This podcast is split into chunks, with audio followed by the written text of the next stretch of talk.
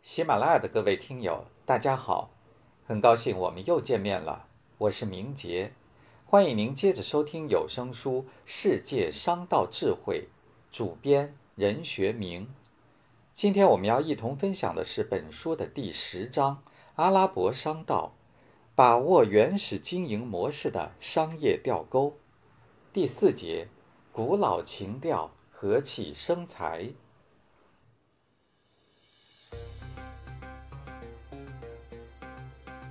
一对对性格坚韧的商人，从封闭荒寂的阿拉伯半岛走出来。他们浩浩荡荡的驼队穿越崇山大漠，船队驶过深海大洋，走向世界各地。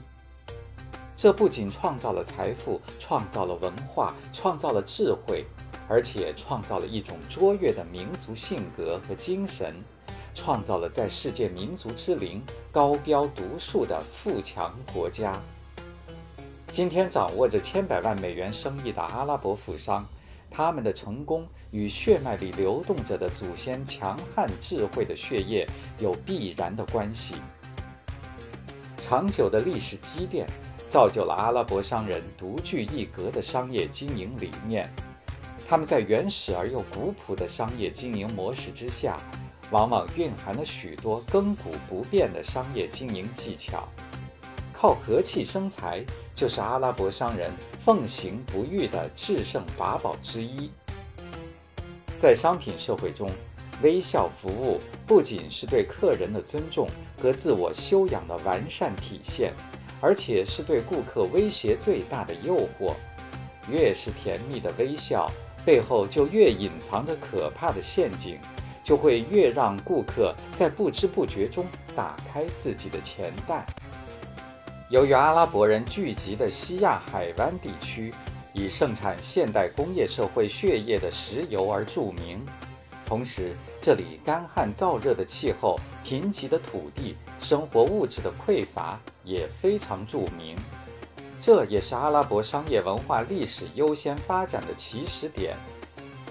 生活物质难以自给，阿拉伯商人唯有深入到其他地区，在带回这些必需品的同时，也顺利地创造自己的商业利润。百货零售业在这一地区成为极其重要的主导性产业。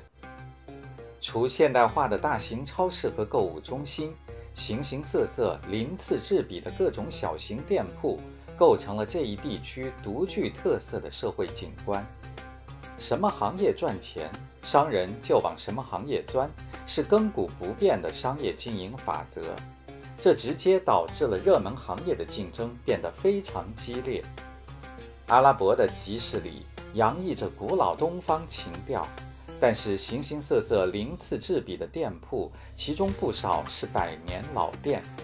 斑驳的外墙和阳台式突出的窗户，显示出岁月的印痕。烟雾缭绕的咖啡馆里，男人们悠闲地吸着水烟，聊着开心的话题。来自世界各地的旅游者喜欢这里别具一格的情调，每天都有无数的好奇者慕名而来。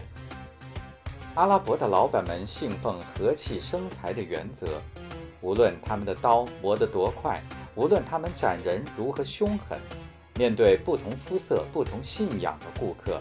他们总是竭力营造出宽松和谐的购物氛围。无论你怎样挑剔，无论你被斩之后怎样气恼，迎接你的永远是一张笑容可掬的脸，让你哭笑不得。老板们懂得心理因素对顾客购买行为的影响，和睦的气氛能刺激顾客的购买欲望，并且能增加商品的附加值。在开罗有一个名叫罕赫利利的传统集市。有一次，一名中国留学生陪一个朋友在该集市里买衣服，旁边冒出一个老头儿，很热情地帮他们挑选，并同他们套近乎。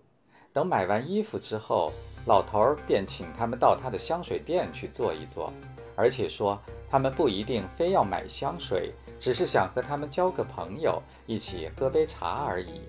又说他特别希望能和中国人交上朋友，但就在他们坐下喝茶之际，老头儿却开始推销自己的香水，并表示愿意便宜一点卖给他们。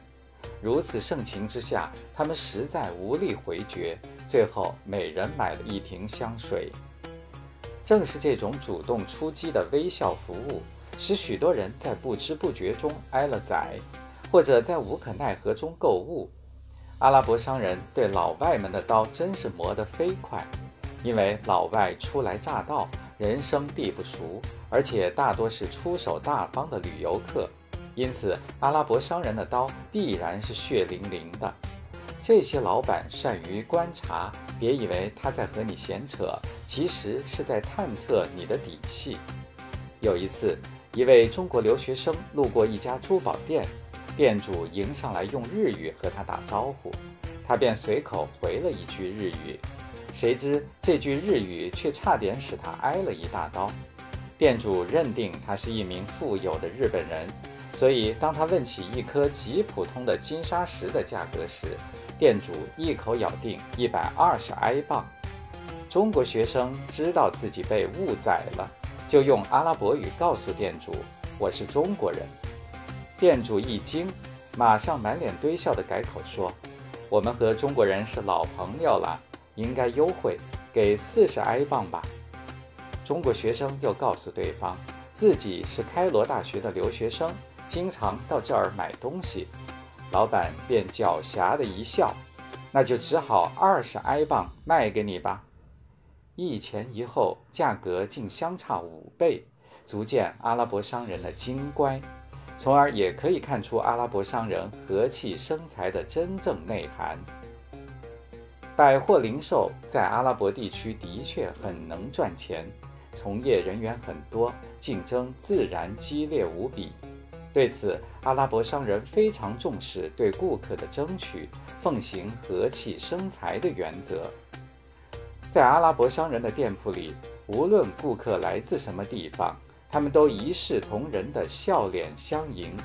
和气生财，至于阿拉伯商人，只有开始，没有结束。市井间。常有一些目光短浅的商家，为了促成交易，也会把和气写在脸上，甚至夸张到了让人感觉肉麻的地步。但一件交易完成，亦或交易不成，立刻又变换了一副嘴脸。阿拉伯商人则不然，即使交易不成，他们的笑脸仍是那样的迷人，仍是那样充满着魅力。